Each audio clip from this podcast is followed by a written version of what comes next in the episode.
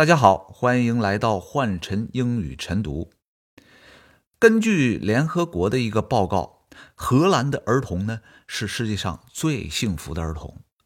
今天咱们就来读一则关于这个的短信息。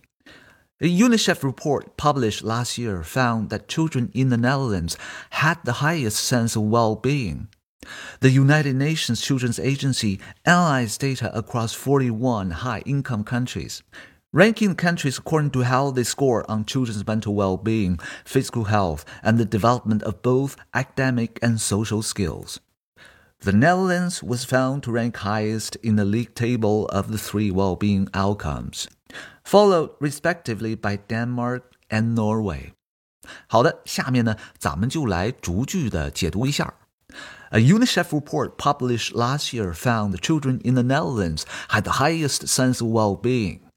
UNICEF 呢是联合国儿童基金的一个调研组织，去年呢出了一个报告，报告说荷兰的儿童呢有最强的幸福感。这句话里边呢有一个难点，就是荷兰，The Netherlands。这个词组里面呢有两个 th 音，读起来呢，尤其是连读有一点难度。慢一些读呢，就是 the Netherlands，the Netherlands。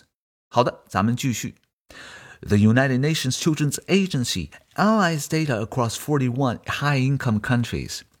这句话呢有几个过去式 ed 音呢要省略。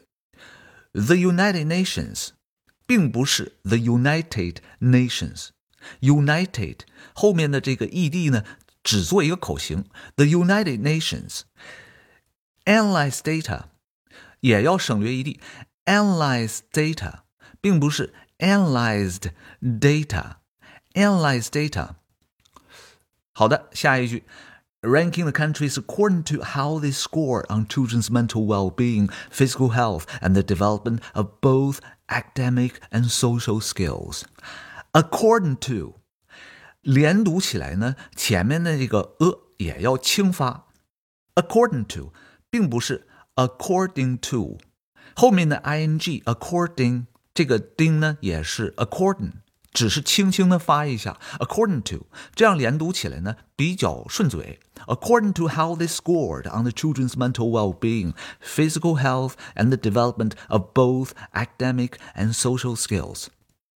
好的，最后一句话，The Netherlands was found to rank highest in the league table of the three well-being outcomes. Outcomes 啊、呃，并不是 outcomes，outcomes，outcomes，outcomes。Followed respectively by Denmark and Norway，呃，这里边呢也是一样的，ed follow respectively，呃，不用读成 followed respectively，follow respectively by Denmark，Denmark。这个科呢也要轻发，而不是 Denmark，Denmark，Denmark and Norway。好的，今天呢咱们就读到这里。All right, I'll see you next time.